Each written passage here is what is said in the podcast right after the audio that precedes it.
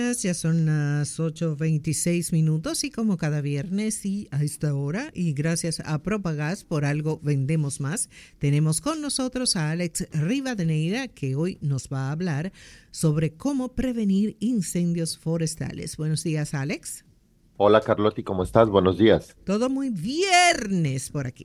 Muy bien, hoy viernes. Yes. Así es.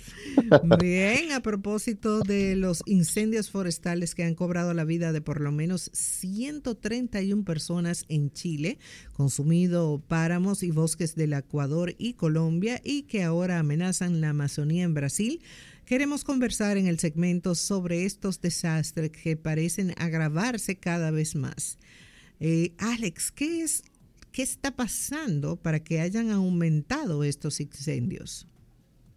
Bueno, Carlotti, en realidad es una pregunta bastante complicada. Sin embargo, y mm, tratando de hacer una recopilación de, de varios estudios, pues lo que los científicos o las investigaciones, los informes mencionan es que el cambio climático hace más probable que las olas de calor y las sequías como las que estamos sufriendo ahora en Sudamérica, que es lo que tú mencionabas, y también en muchos sectores de, de la región, eh, contribuyen a los incendios secando las plantas que alimentan las damas. Eso es prácticamente lo que está ocurriendo. Un fenómeno del niño extremo que ha llevado a, a ello, basta, es decir, unos pocos días de, tiempo muy secos, sin lluvias, muy cálidos, para que las hojas se sequen, estén quebradizas y eso se, se forme un combustible que prácticamente hace que arda muy bien y sea pues eh, un producto para que se, se produzcan estos incendios. La tierra más seca hace también que los fuegos estén más calientes, duren más. Y un estudio, fíjate, de, de Nature mostró que las temporadas de los incendios duran en promedio 18% más debido al cambio climático. Entonces, eso amplía el periodo en el que puede comenzar los fuegos que, como estamos viendo en Chile en esta semana, eh, fueron eh, desastrosos. Ha ocurrido la sequía también más extrema, una sequía que no se había registrado en la cuenca del Amazonas. O sea, es algo que que no habíamos eh, tenido eh, conocimiento y si hay sequías en la cuenca del Amazonas, pues también ocurre menos lluvia en Sudamérica y eso hace en realidad que todos estos efectos del cambio climático pues vayan generando, entre otras cosas, pues una unos eh, o, incendios que, que, que, están cobrando no solo ya daños materiales, sino muchas vidas, en, como por ejemplo en Chile. Así es, y en esa materia, ¿cómo está la República Dominicana? ¿Sigue el patrón mundial de aumento de los incendios o se ha mantenido, digamos que tranquilo? Mira, yo no sé si decirte que lastimosamente o no, pero a diferencia de la tendencia de Sudamérica, en el país del 68% de los incendios forestales que ocurrieron en el 2023 del año pasado están relacionados a la actividad humana. Entonces es por esto que el Ministerio de, Medio Ambiente lanzó una campaña de concientización para evitar que ocurran estos siniestros. Durante el pasado mes de enero, 16 incendios forestales registrados a nivel nacional afectaron casi 1.200 tareas. Es decir, que de acuerdo a datos presentados por el Ministerio del Ambiente, son eh, este tipo de eventos lo que están generando incendios forestales.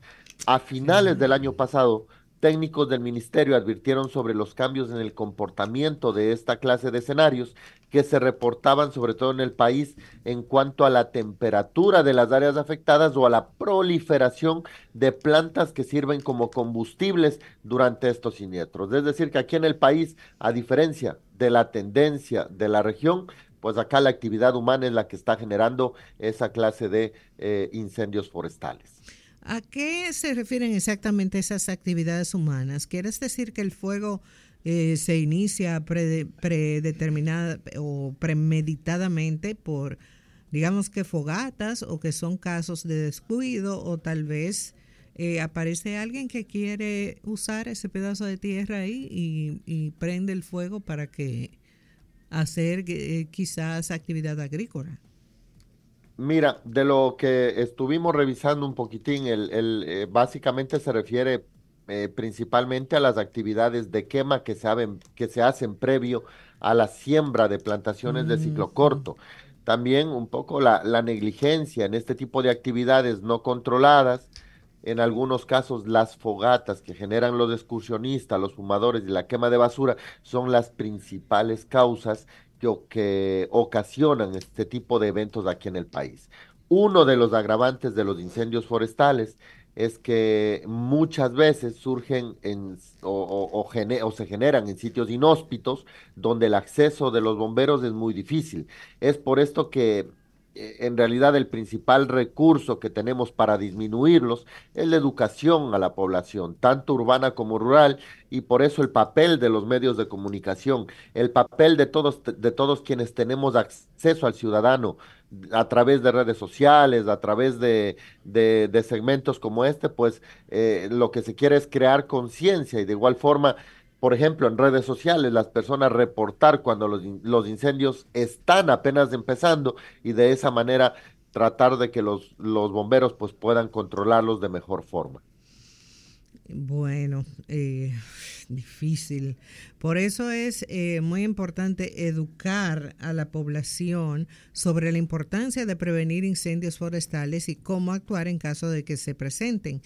¿Cuáles son las medidas que se pueden tomar para prevenir los incendios forestales? Por ejemplo, eh, debemos trabajar en evitar encender fogatas, quemar basura o realizar cualquier tipo de fuego en estas áreas con árboles o vegetación que bueno, que de pronto con las sequías se ponen, eh, eh, pierden mucha, mucha agua de, dentro de sí, cada uno de estos, de los árboles y demás.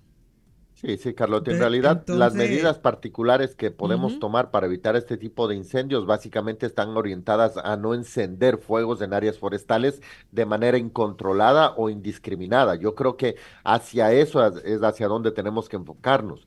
Como bien dijiste, si se necesita hacer una fogata, hacerlo en un lugar que sea designado o en un sitio apartado de vegetación. Asegurarnos de apagar bien las colillas de los cigarrillos y no arrojarlas en el piso. O sea, estas son causas, son factores que generan este tipo de eventos. No dejar la basura en áreas forestales, ya que esta basura puede actuar como material combustible y aumentar el riesgo de incendios. Además de todo esto, no dejen en el bosque objetos de vidrio porque son elementos refractarios, es decir, estos, estos trozos que dejamos ahí en el piso eh, con el calor y, y el contacto con la vegetación seca producen un incendio. Por eso la ujú. importancia de recoger la basura, no dejar vidrio y llevársela cuando usted termine de hacer su actividad. Y aunque el control y extinción de un incendio forestal depende de varios factores, eh, si, ya, si ya ha comenzado el incendio, ¿qué se puede hacer? ¿Cuáles son las medidas para controlarlos? Digamos que andamos un grupo de, qué sé yo, 10 personas y se encendió una fogata y ve que de pronto ahí se está corriendo el fuego hacia otras áreas. ¿Qué, ¿Cuáles son las medidas para poder controlarlo?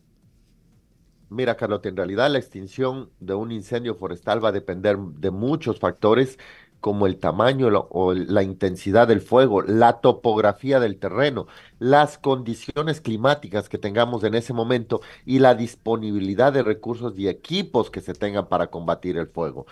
Ah, sin embargo, eh, algunos métodos generales que se pueden utilizar son el ataque directo, que, que, bueno, básicamente es el más común y consiste en dirigir agua, en, en, en- poner agua ahí y otros retardantes químicos directamente al fuego para tratar de extinguirlo. Los bomberos y otros profesionales en el control de incendios, pues utilizan herramientas ya un poco, digamos, especializadas, motobombas, palas, mangueras, eh, hachas para crear líneas de defensa y dirigir el, el agua hacia el fuego. Otra de las maneras es el ataque indirecto, que se utiliza cuando el fuego es demasiado grande o peligroso y en lugar de acercarse al fuego, lo que hacen estos especialistas es crear líneas de defensa a ciertas distancias y se queman áreas adyacentes controladamente para eliminar el combustible, que en este caso sería la propia vegetación, y evitar que el fuego se propague. Eh, y también pues vemos mucho en, ahora a través de redes sociales o de los medios de comunicación el uso de helicópteros que son equipados con recipientes para transportar agua o retardantes químicos que son utilizados para apagar el fuego desde el aire. Eh, uso de maquinaria pesada también es otra de las formas cuando el fuego es muy intenso, cuando es muy grande, cuando es peligroso, y esto está creado nuevamente para crear barreras, para crear líneas de defensa y abrir cortafuegos. Estas maquinarias pues lo que hacen es retirar la vegetación, quitar material combustible y eso ayuda a evitar la propagación. Es decir, que en general la extinción de un incendio forestal es un trabajo que requiere de una colaboración de muchos equipos, de profesionales, y la prioridad siempre es la seguridad de las personas, luego la seguridad de la propiedad y finalmente los recursos naturales. Entonces es importante, Carlotti, que comprendamos que los incendios forestales pueden ser muy difíciles de apagar, de controlar y puede requerir en muchos de los casos días, semanas o incluso meses para poder ser completamente extinguidos. Por eso el llamado del Ministerio del Medio Ambiente durante el lanzamiento de la temporada de prevención de, incendio de incendios forestales 2024. Protejamos la naturaleza, apaguemos el peligro. Tomemos ejemplo de lo que está sucediendo en otros países en donde se registran pérdidas de vidas humanas, damnificados y un amplio impacto a los bosques y a la biodiversidad. Eh, esto es terrible, hay que controlarlo, nuestro, eh, nuestra, eh, el, tamaño de nuestra parte de la isla son solo 48 mil kilómetros cuadrados. Estamos viendo cómo se están, están ardiendo cientos y cientos de hectáreas, o sea que es importantísimo saber y tomar toda esta información que tú nos has dado por aquí para que si en, algún momento eh, necesitamos eh, ser el ente que corte el fuego, podamos hacerlo de una forma segura. Sí, sí, Carlotti, mira que eh, yo ahora estaba justamente, mientras tú hablabas, buscando alguna información sobre lo más reciente, que son los incendios en Chile. Y fíjate que, que, lo primero que me, que me sale después de poner incendios en, en ese país es que la primera noticia es los incendios dejan más de 100 muertos en, el, en, en, esa, en, ese, en ese país. Entonces, imagínate, eh, el Chile sufre una ola de incendios forestales que deja o que ha cobrado la vida de más de 100 personas. Entonces tenemos que un poco también hacer conciencia y de mi parte únicamente pues recordarles que la prevención inicia con nosotros, inicia con nuestra familia, inicia con la comunidad y, a tratar de aplicar estas recomendaciones que hemos hablado el día de hoy, no botar basura, recogerla, no dejar materiales refractarios como el vidrio, tratar de hacer una quema controlada de la vegetación que yo tenga si voy a hacer una actividad en un terreno que, pueda tener por ahí. Entonces, eh, es lo que tú dices, tratar de un poco eh, proteger la naturaleza y, y proteger nuestro entorno y evitar que ocurran eventos de este tipo. Bueno, gracias Alex por esta información tan importante. Ojalá y cada uno de las personas que estén escuchando puedan replicar este este em, episodio, este, esta entrevista que hemos tenido hoy en, hoy en el segmento de seguridad, recordándoles que pueden hacerlo entrando en la 91fm.com en la sección de podcast, si se perdió alguna parte de lo que estamos aquí o si o de lo que dijimos aquí y si quiere incluso eh, ponerlo en el colegio para los chicos o en quizás en alguna alguna empresa que, se tome, ese son 15 minutos para, eh, para saber eh, qué cosas se pueden hacer para prevenir estos incendios forestales. Alex, muchas gracias. Carlotti, como siempre, muchísimas gracias a ustedes y que tengan una muy buena semana. Feliz eh, fin de semana también y semana completa. Hasta aquí la sección de seguridad gracias a Propagas. Por algo vendemos más. ¿Sabías que el gel